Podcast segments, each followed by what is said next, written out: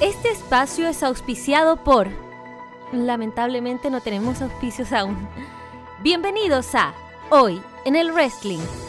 Roman Reigns, Bobby Lashley, China Baszler junto a Nia Jax salieron como nuevos campeones en Payback.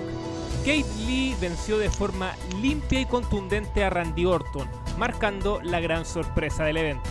Y Carrion Cross dejó vacante el título de NXT producto de una lesión. Se viene una lucha de una hora para conocer al nuevo monarca. Bienvenidos a una nueva edición de hoy en el wrestling. Bueno, y como pueden escuchar, estoy solo en este momento porque mi compañero Carlos Matamoros, un reculeado, lo digo con mucho respeto y cariño, eh, me dejó plantado en este programa. Estábamos listos para grabar y al final dice que no, que problemas con internet, que tenía que ir a comer, no sé, en fin. Pero bueno, no le mandamos un, saludo cariñoso a Carlos y esperemos estar con él eh, en una próxima edición. Pero a falta de Carlos, tenemos a otros integrantes eh, del staff. Uno, usted ya lo ha escuchado bastante en, hoy en el wrestling. Vio el pay-per-view, lo comentó, le hizo la review que está disponible en 2202 en nuestro análisis en caliente. Y es el señor César Soto, más conocido como Rockstar. Rock, ¿cómo estamos? Hola Cristóbal, eh, bien. Estuve viendo el pay-per-view también haciendo zapping con Curicó Calera, ya que volvió el fútbol chileno, así que Bien. no todo puede ser lucha libre, hay que disfrutar también del fútbol. Y aquí estamos comentando lo que pasó en, en el evento. Sí, yo también vi un poco el partido, pero claro, con más concentrado en la lucha. eh, y ganó Calera, po. Y, y ya mi Sí. equipo, que era el puntero exclusivo, Universidad Católica con 19 puntos, ya no lo es. Ahora nos acompaña Calera, luego de esta de- derrota dolorosa ante la Unión Española. Sí, se pone bueno el torneo, al menos. Ya se viene el super clásico entre Colo Colo y la U. Vamos a ver qué va a pasar ahí, ¿ah? Sobre todo aquí que tenemos a varios colocolinos en el staff. No, y Colo Colo tiene que ganar, o si no, el fantasma de la B, Sí. o no, o muy apresurado.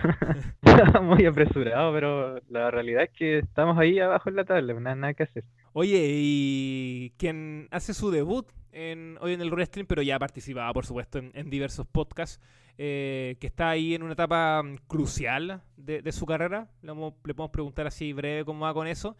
Y que hablando de fútbol, su equipo se comió una boleta, pero tremenda, en la B chilena. ¿No es así, Alonso Salazar, más conocido como Hit? ¿Fue así o no? Sí, perdimos 5-1 contra Rangers de Talca. Eh, terrible la actuación.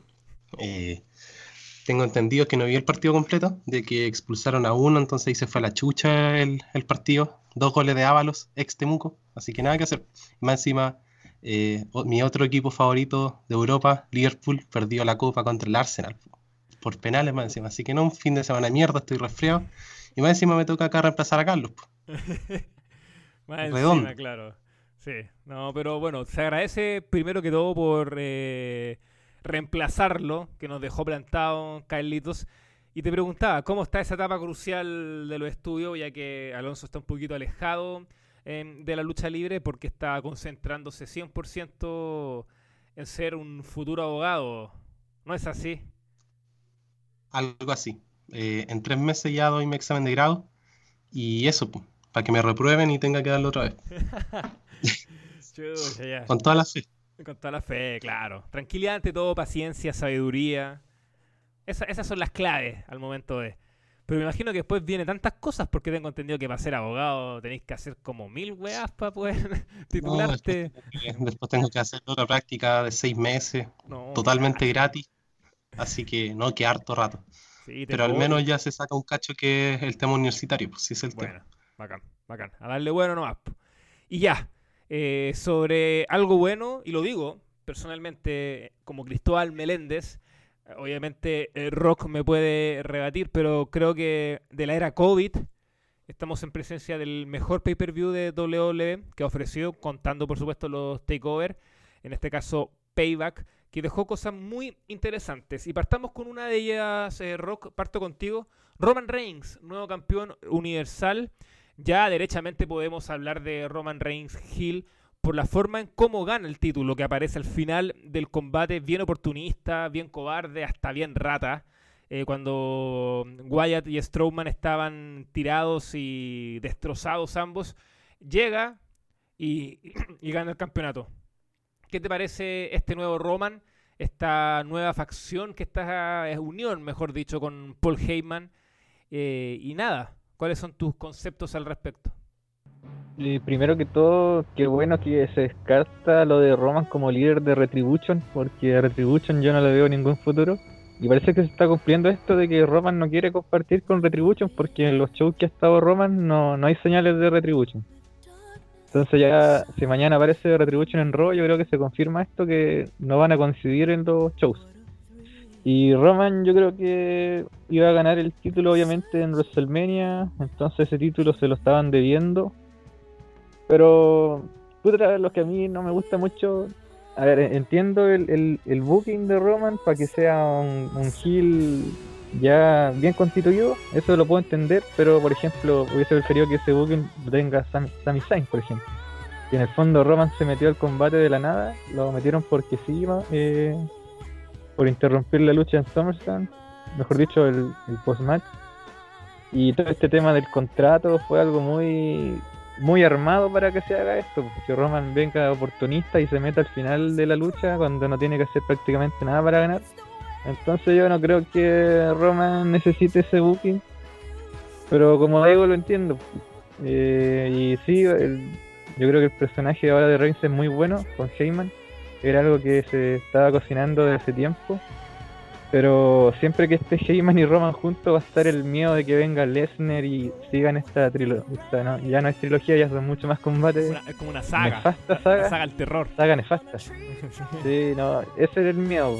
Que si hay un, draft y Lesnar cae en SmackDown y quizás ni siquiera caiga, Lesnar llegue porque sí, puta.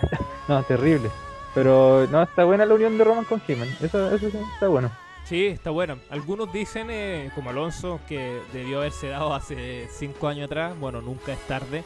Eh, y en mi caso, agregar que, que bueno, igual se, justifica que Roman vuelva y tenga una oportunidad porque es Roman. Es el, el ace, o por lo menos el que lo era hace un tiempo. Entonces, y ex campeón. Entonces tiene como esta mm, este privilegio de poder tener oportunidades como tal. Y aparte que ya sabemos que hace mucho rato la empresa eh, no es tan creativa al momento de tener retadores. Así que ese punto de vista, eh, bien. Eh, y Alonso Tío, bueno, primero esta alianza también, como tú la ves. Y también hablar un poco de la figura de Bret Wyatt. Y aquí quiero meter cizaña porque yo sé el cariño que le tienes. Inserten sarcasmo a Defin, entonces quiero escucharte. Con mucho placer. Respecto a la situación de Roman con, con Heyman, lo encuentro bien. Lo encuentro bien porque potencia la imagen de Roman Reigns como superestrella y también puede tapar ciertas carencias que tenga el micrófono. Pero hasta cierto punto, porque igual Roman se ha podido desenvolver perfectamente hace más de tres años aproximadamente. Entonces, yo, yo decía de que este eh, era necesario la unión con Heyman, no sé, pues tipo WrestleMania 31, por ahí, cuando tenía todavía esas deficiencias. Y siento también de que hubiese resultado mejor con público, eh, con público escuchar las reacciones en vivo de, las gradas. Pero bien, bien, no, es reprochable como otras decisiones que se han tomado. Y respecto a, Wyatt, eh, acá confirma de que prácticamente el tipo solamente sirve para ser campeón de transición, de que está totalmente agotado, su personaje se agota rápidamente y esto no solamente acá como el demonio de Fint, sino con el anterior como el, Eaters of Words, no, ya ni me acuerdo cómo era su gimmick. Y eso está gastado. Es fácil de gastarlo, sus fórmulas son muy repetitivas. Aparecer, atacar, ya, ya no sorprende Wyatt. Y aparte con ese doble personaje que tiene como de, programa infantil, con The Fiend, que todavía no se logra eh, como concentrar en uno, no hay una transición eh, final entre uno y otro, y como que ya pierde su gracia. Ya, ya se acabó, ya caducó. Sí. Eh, yo entiendo a, los fanáticos de Wyatt que estuve leyendo a, varios en redes sociales como bien enojados porque, claro, tuvo el título por, por una semana. Eh, me cuesta entender, sí, que un, personaje como ese tenga fanáticos, la verdad, porque lo hemos dicho hasta el cansancio acá, eh, deja mucho que desear mm, Wyatt en, en muchos sentidos por varios que intenta ser creativo y todo, pero como que, no sé, siento que le falta mucho power. Pero el tema es que Wyatt, eh, lo que yo veo es que va a virar a Face. Y creo que por ahí van los tiros. O sea, evidentemente esta rivalidad, Strowman se va para la casa, evidente. Y se va a concentrar entre mm, Wyatt y, Roman en un corto plazo. Entonces yo veo que va a virar a Face eh, Wyatt pensando que más allá de que no me guste y que no nos guste a varios de, de nuestro mm, staff, el tipo sí efectivamente vende mucha mercancía, vende como loco.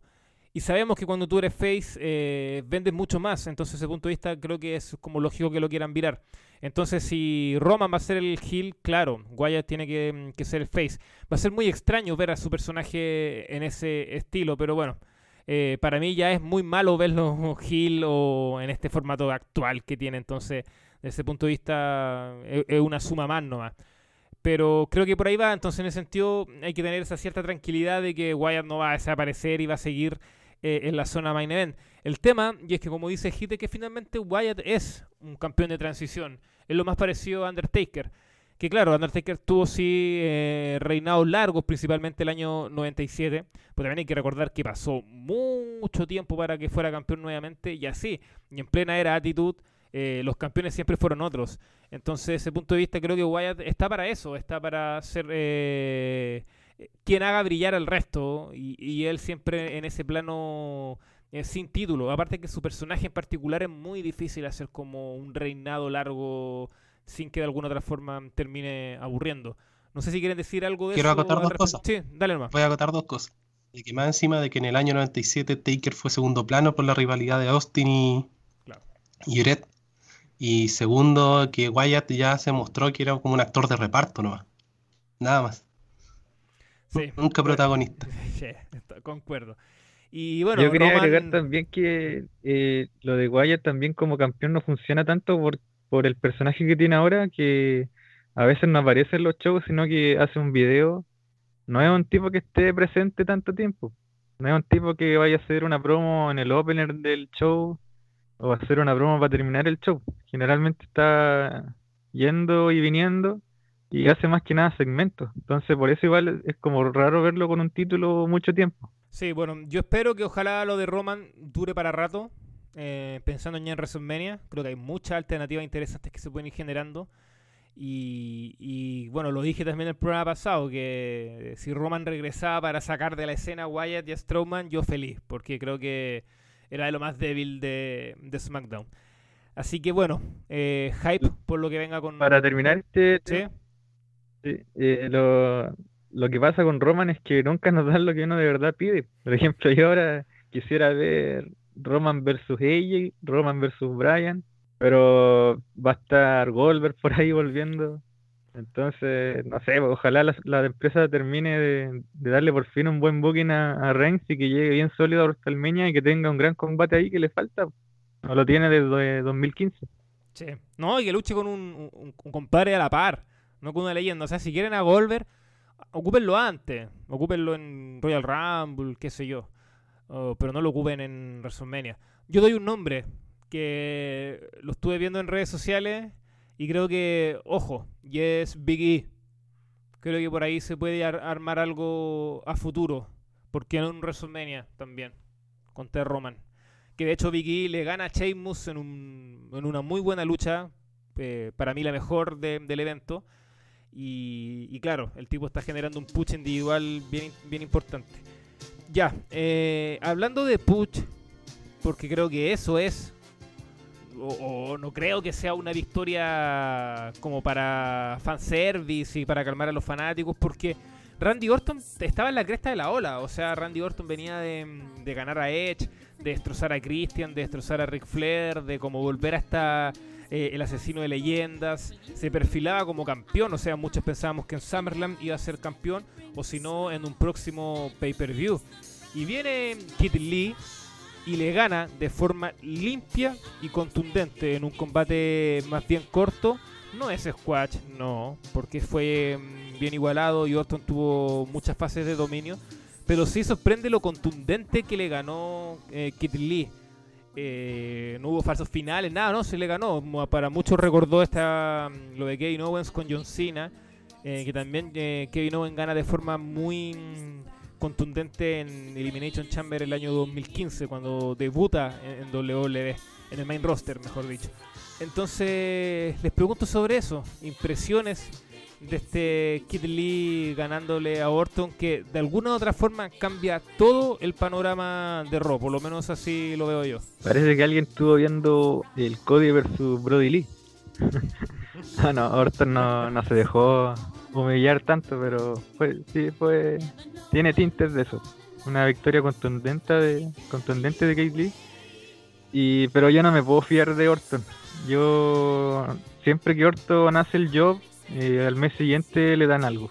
O viene un evento importante y le dan algo. Entonces, a pesar de que Orton haya perdido hoy, yo creo que perfectamente puede tener otra revancha con Drew y ganar. Entonces, hasta que no hasta que Drew no le vuelva a ganar, yo no, no me confío de esto y no, no, no me confío que Orton salga de la escena titular, así que no sé, lo dejo ahí. No Puta, creo que Randy Orton nunca es de fiar. Me bajaste todas las esperanzas que tenía con, con no verlo más campeón, weón. ¿Qué opináis tú, Alonso? Está la weá, weón, es eso. Aunque igual voy a decir Eh, algo al respecto, que estoy de acuerdo. De hecho, opino lo mismo de que Orton no va a salir tan fácil de la escena principal de Raw. Eh, yo creo que esto va a ser más que nada para alargar algo con Kate Lee, pero yo creo que al final va, puede terminar ganando Orton. O quién sabe, hacer una triple amenaza, como se, hablaba en, se hablaba en, en el grupo, y ahí gana Orton. Y respecto al triunfo de Kate Lee, me parece correcto, sorpresivo. Eh, pensando en el cagazo creativo que se mandaron eh, en el takeover pasado, y bacán porque parece que escucharon mis demandas respecto a que se pusiera polera. Y eso fue lo, lo más importante de, de toda esta semana, de hecho. Pero porque tiene algún problema con su físico, Alonso.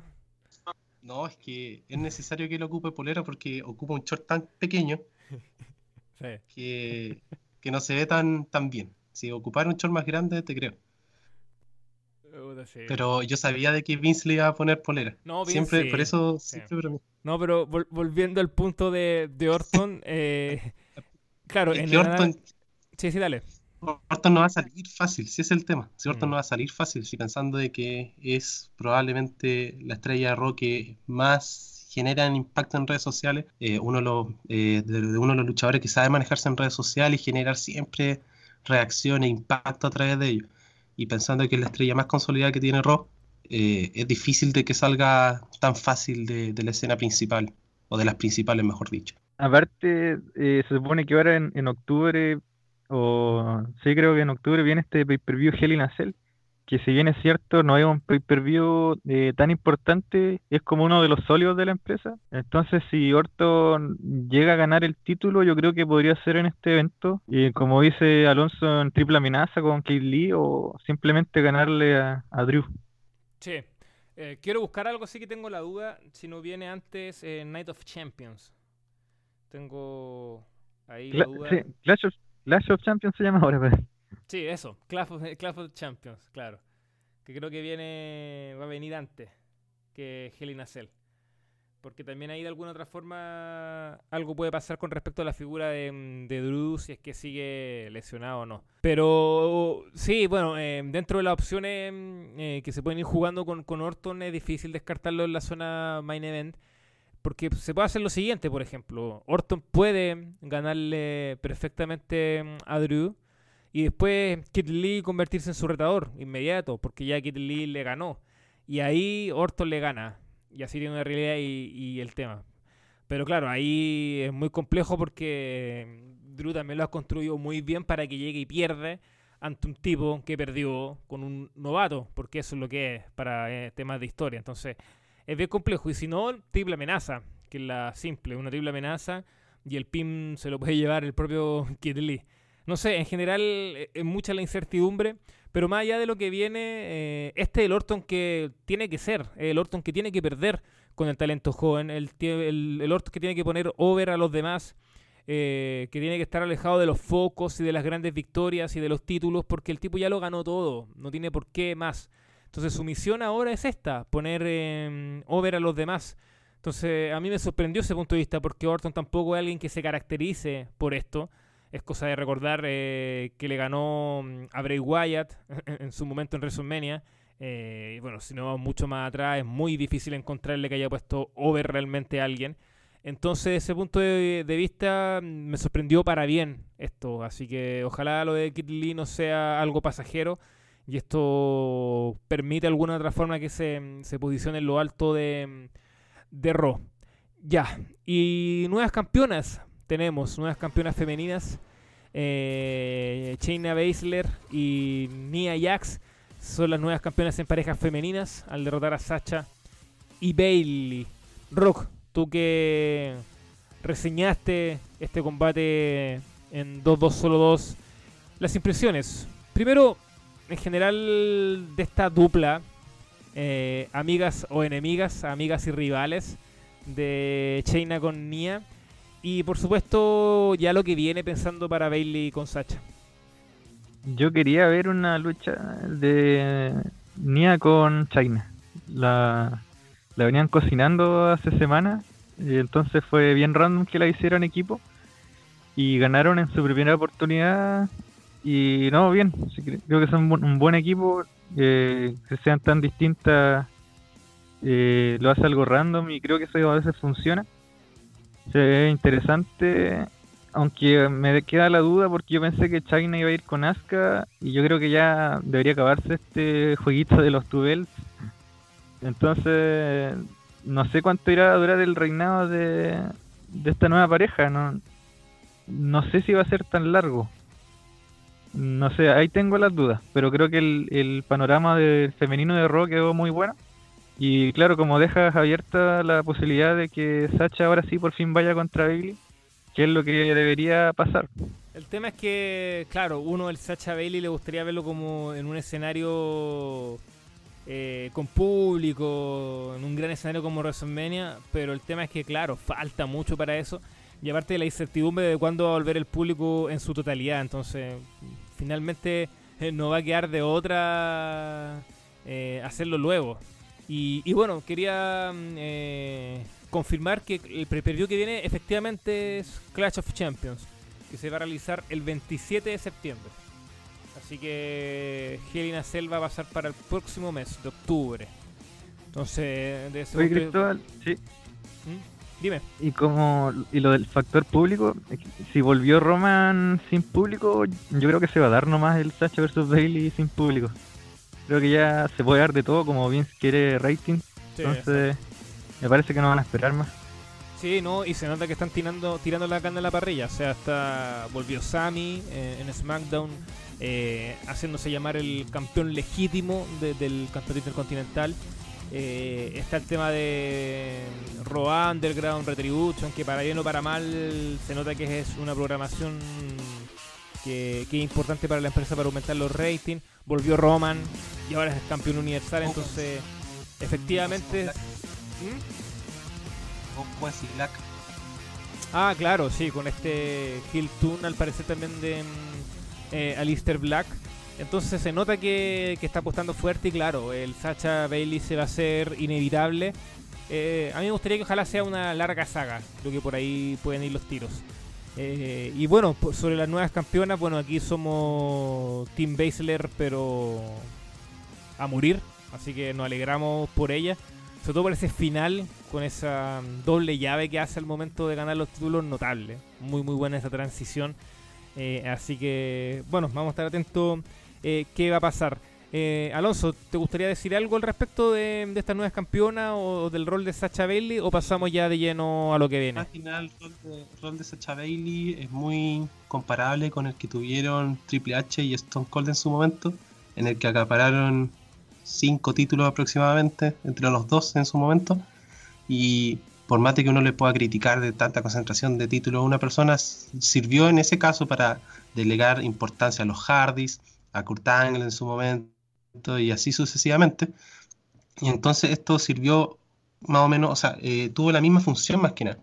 Acá le delegaron importancia a Asuka, a China, a Nia, y ahora se va a formar otra rivalidad entre Sacha y Bailey en un futuro, por lo que al final terminaron ganando eh, los espectadores, pues, tanto que, que se critica con, la- con el buqueo de la división femenina, y acá es un tremendo tapabocas. pues. Sí, no, viene bien hace rato y la división en parejas también creo que está muy interesante y ahora se puede ir generando eh, con eh, Ruby Riot y Liv Morgan, que le ganaron las icónicas, las propias icónicas. De hecho, un choque con las nuevas campeonas creo que podría ser muy entretenido. Eh, así que en general hay, un buen panorama. Eh, lo interesante es qué va a pasar con Asuka. Tengo ahí ciertas dudas en el sentido de qué retadora le pueden sacar, pensando que ahora Sacha debería concentrarse 100% en Bailey. Pero bueno, vamos a estar atentos em, a lo que viene. Y en el resto del pay-per-view, para hacer un barrido, les recordamos que la review, el análisis en caliente está en nuestro sitio. Eh, Lashley, nuevo campeón de los Estados Unidos. Parece que em, el push de Apollo Cruz para la casa.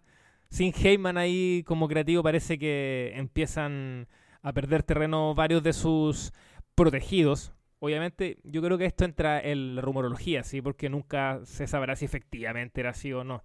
Eh, Matt Riddle ganó en su debut en un pay-per-view del main roster a um, King Corbin. Eh, King Corbin que hace rato anda puro payaseando, no gana ni un resfrío el pobre. Eh, y bueno, como decía, Biggie le ganó a Sheamus en un gran combate. Y Dominic Mysterio y su padre Rey se vengaron por fin de Seth Rollins y Murphy y también ganaron. Es un poco en cuanto a los enfrentamientos, pero un pay-per-view muy interesante. Eh, yo lo vuelvo a repetir de mi perspectiva, el mejor de la era COVID. Eh, uno por eh, quizás faltó ese gran match, ese gran combate, pero en cuanto a resultados, en cuanto a buqueo, me parece que fue muy muy interesante y el sabor de boca es mucho mejor al de SummerSlam que a mí me pareció ahí nomás en el balance general. Ya, Dejamos entonces de lado Payback y nos vamos a otro tema interesante que tiene que ver con un famoso ranking que se viene realizando desde el año 1991 por Pro Wrestling Illustrate, donde se van conociendo los 500 mejores luchadores de un periodo anual. En el caso de esta edición actual, desde junio o julio del 2019 a junio julio del 2020. Y el padre de muchos de este staff, John Moxley, es el número uno. ¿Qué les parece a ustedes, sobre todo como gran fanático de este luchador, el ex Dean Ambrose? Bien, bien, y creo que lo esperábamos los fanáticos, los que más o menos teníamos noción de que Moxley podía ganar por el año que hizo.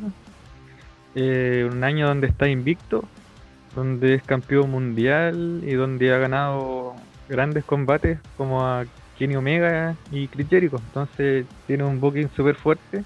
Y para mí su gran contendor era Drew, porque tiene un, un booking parecido que ganó el Royal Rumble, le ganó a Lesnar en WrestleMania, pero yo creo que lo que terminó jugando a favor de Moxley es que cambió la forma de luchar más que nada. Drew es como el mismo de siempre, en cambio en Moxley se, notó mucho el, cambio, porque aparte eh, luchó en Japón también y ahora sí muestra todo ese estilo, no está tan atrapado en un personaje donde muchas veces se tenía que ver tonto para, para respetar ese mismo personaje.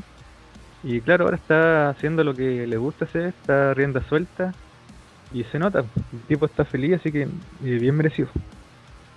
Sí, eh, bueno, Alonso, voy a dar primero el top 10. No voy a dar el top 500, si no, no paramos nunca.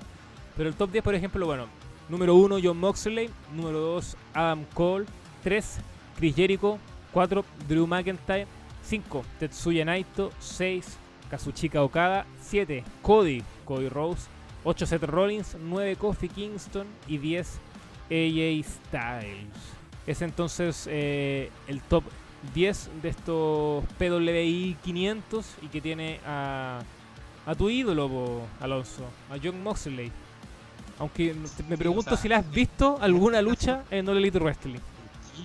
No, yo creo, o sea, vi un par de New Japan, eh, pero en All Elite Wrestling no he visto nada por, por el tema de que me tocaba cubrir eh, la marca amarilla. Entonces en vez de, ver las luchas de Moxley y ver los segmentos de, de Dios Jericho, tenía que comerme los segmentos de Undisputed Era y toda esa mierda mala que, tenía que ver. Así que he visto re poco, pero, pero por lo que me he informado, eh, creo que es bastante merecido. Eh, Y aparte del top 3, yo creo que era bastante obvio, o el top 4, para meter a Drew. Y era bastante comprensible, yo creo que no hay sorpresas. Quizás quizás yo pensaba de que Orton podría entrar a robar en el top 10, por todo este tema que viene acaparando harta pantalla desde antes de WrestleMania, sobre todo con Edge. Pero lo demás todo bien. Yo creo que está, que está bastante correcto el top en cuanto a, a su decisión. Si hay que considerar que es kayfabe, así que Exacto. no hay que no hay que ponerse a llorar. No hay que ser tan eh. imbécil. Los que lloran son tontísimos. Así que eso. Hay gente que le da mucho color, mucho color. Y sobre todo eh, poniendo a Adam Cole como el primero. O sea, el 2 se justifica. Top 3, top 4, top 5. totalmente. Pero ¿por qué top 4 Mox... está totalmente justificado. Sí, pero ¿por qué Moxley? Porque una cosa obvia, porque en All Elite Wrestling eh, no ha perdido prácticamente ningún combate y si perdió alguno no lo recuerdo porque creo que está casi invicto de hecho. Y dentro de eso ganó lucha importante, es campeón mundial y también está su, su corri- recorrido en New Japan y donde es el actual campeón de los Estados Unidos Estados de. New Japan. Entonces era lógico, porque Kayfabe, nada que decir. Ah, Cole efectivamente le podía pelear, pero la gran diferencia es que eh, Moxley estuvo en las grandes ligas, como New Japan, y que claro, All Elite Wrestling no se puede considerar en un principio porque estaba recién empezando, pero al final después logró un contrato televisivo TNT muy importante. En cambio, NXT no deja de ser también un- una marca más bien de nicho. Entonces, La tercera. Claro, entonces Es como que tercera no, no, no- no hay un contrapeso, pero le ganó a Jericho. Y que Jericho también venía de un excelente año, más allá de que obviamente por tema de edad su calidad en ring no es la misma, pero sí la importancia estaba por todo lo alto. Pero bueno, eh, la nota por supuesto está en nuestro sitio. me sí, los- ¿Mm? tú dijiste ella y en el top 10. Yo creo que ese es un puesto que está, no sé, Un robo. no, no me convence. Sí, es robito. No Sí. me convence al 100% No, ella en el top 10. Claro, ¿y qué hizo ella ahí relevante en el año? Fue campeón de Estados Unidos, pero estuvo ahí luchando con No, pero son- Ricochet. Y ahora con el Lo único importante que hizo fue la lucha con Taker. Tipo. Y se acabó, Nada pero No no, me me da para top 10. No, me da para sí. top 10. Sí, concuerdo, concuerdo. Porque Kofi se justifica, porque igual eh, tuvo un par de reinados, o sea, tuvo dentro de su reinado como campeón, entra dentro de la... entra dentro de este juego. Eh, pero claro, ella no. Sí. Buen punto. Cody creo que también está bien, aunque muchos eh, lo reniegan, pero creo que se justifica si esto es kayfabe finalmente. Pero bueno, eh, la lista completa y finalmente como dice Hit, esto es sin llorar, así finalmente es kayfabe, así que no es para darse tanto color. Por lo interesante, por ejemplo, estaba viendo eh, R-Truth, está en la posición 243. Tremendo, ¿ah? Mustafa Ali, 251.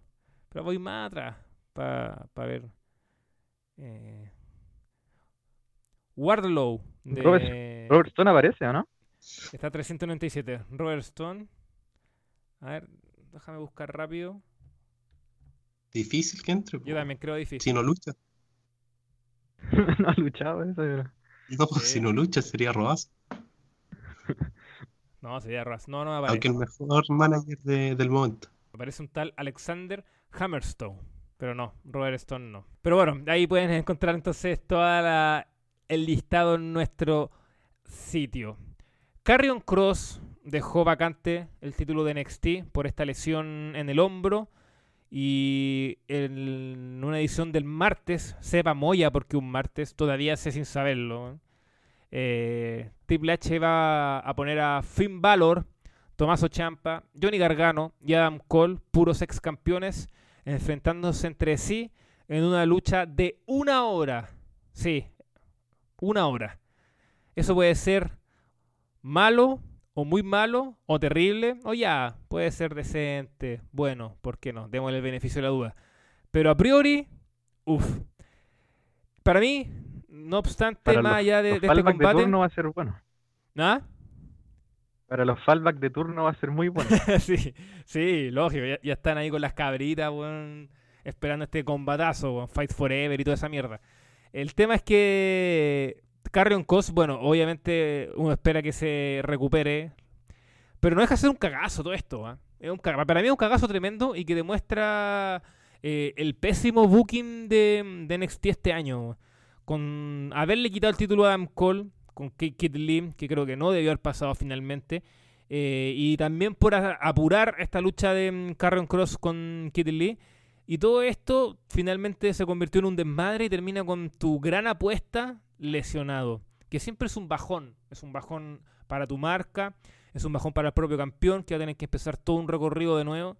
Y también es un bajón porque eh, por lo menos de los cuatro posibles nuevos campeones, ninguno me llama la atención para ser el nuevo monarca. Encuentro que por último hubieran hecho algún torneo o algún nombre nuevo, pero.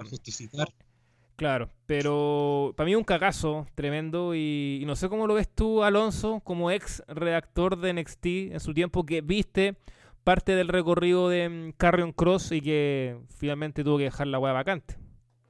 En realidad, como diría Nacho en un artículo, esta es la cereza del pastel de mierda.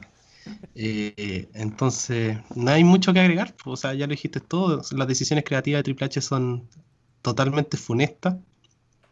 No ha dado el ancho durante este año. Y ahora se pacta una lucha entre cuatro buenos que ya fueron campeones y que ninguno aporta en nada actualmente. Si uno ve el run de Gargano, es totalmente penoso. Finn Balor no aparecía hace rato y aparecen puros feudos de tercera línea. Adam Cole recién campeón y Champa recién eh, regresando por una lesión. Eh, pinta mal. Pinta mal todo lo que se viene para el evento, o sea, para la escena estelar de NXT. Lo que extraña, o lo que va a extrañar Alonso es Scarlett Bordeaux, digamos las cosas como son. Scarlett, sí. Pero Scarlett yo creo que la pueden agregar con, un- con otro weón. Capaz se une a Gargano, quién sabe. No, O sea, no a Gargano, a Champa. A Champa. Yo no lo. Espero que no. Yo creo que ya No, puede, yo seguir, puede seguir saliendo, pero ah, dando promos, viñetas, diciendo va a volver, Carrion por todo lo alto, que, prepárense, mira, hueveando. Todo, todo, todo va a depender de cuánto tiempo va a estar fuera. ¿Se sabe de algo de eso, no? ¿De cuántos meses o Yo no leí semanas? nada al respecto. He estado averiguando, pero no, no, por lo menos dentro de las informaciones que dan los portales no se sabe mucho. Pero puede ser para largo si finalmente Pero activo. Sí, parece que Es una lesión parecida a Finn Balor, parece que se- la- lo tomaron con la clavícula, parece. No tengo idea de dónde se lesionó. Sí, entonces está, está complejo, pero eh, ya, eh, tiremos un nombre así bien breve. ¿Quién crees que gana esta lucha? De que, bueno, vamos a darle el beneficio de la duda. Yo, no, creo- yo creo que, no sé, no- a mí no me motiva nada ver una lucha de una hora entre esos cuatro involucrados. No, Pero- va a reinar el payaseo, si esa es la. Sí, sobre- no, yo creo que... eh, Hay que ser com- serio sí, y sinceros. sí. Yo imagino unos 20 minutos, un festival de finisher, ya lo estoy viendo. Y la épica y... uf. Y, Y el poco como- selling, weón, se viene. No, sí, no, lógico. El con los, y con los comerciales y todo, bueno. Al menos Nacho se me ofreció que él va a hacer la review de ese programa. Él quiere, me dijo, no, me, me llamó la atención esta lucha, así que para bien o para mal la quiero ver. Eh, Pero ¿quién gana? Yo creo que gana Finn Balor, en mi caso. Lo mismo. Yo igual. Ah, bueno, estamos de acuerdo. Sí. Sin valor, Es que- que al- al- algo tiene que ganar. pues, no. Sí, Sí, pues, ya ha estado tan, con tan poca importancia desde que se mandó el downgrade más grande de, de- de cualquier luchador que he visto en escena importante. Así que algo tiene que, que ganar, pues, como dice César. Sí, pero puta, Carrion me ca- tenía un artículo ahí casi listito de Valor y me cagó, pues, weón, Carrion. Porque si gana el título, se, se, se demorona un poco mi premisa, aunque efectivamente, como dice eh, eh, Hit, su descenso es terrible. Y el tipo se fue por conformismo, se fue porque no se la pudo finalmente en el main roster y se fue a NXT a puro huevear. Entonces ahora la lesión de Carrion lo pone en el panorama y lo pone como el principal candidato. Porque veo muy difícil que Adam Cole gane el título de nuevo. Pensando que probablemente lo suban al main roster.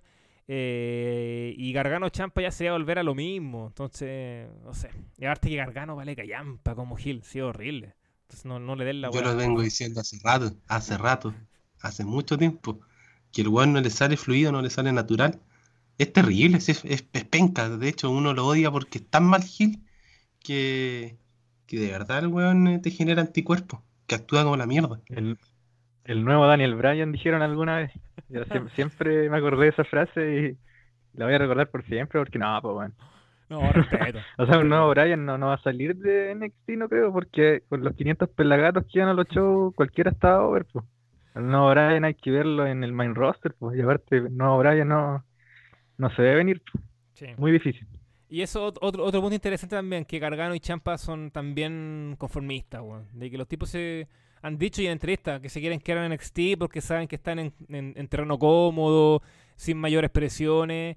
Eh, Champa se rumoreó como posible mm, líder de Retribution, que ya está bien, Retribution probablemente nació muerto como facción, o muy penca, pero al menos era la oportunidad de subir. Y al parecer ya no, no va a ser. Si volvió a NXT y ahora va a estar ser parte de esta lucha. Así que, no sé. eh, Hablando de Retribution, tú ves a Mia Jim en las fotos y ya sabes que es una mierda. A Mia Jim, pues. Una mina que lleva como 20 años luchando y sigue siendo terrible, peor que Lana. ¿Qué más vamos a esperar, weón? La. Ya.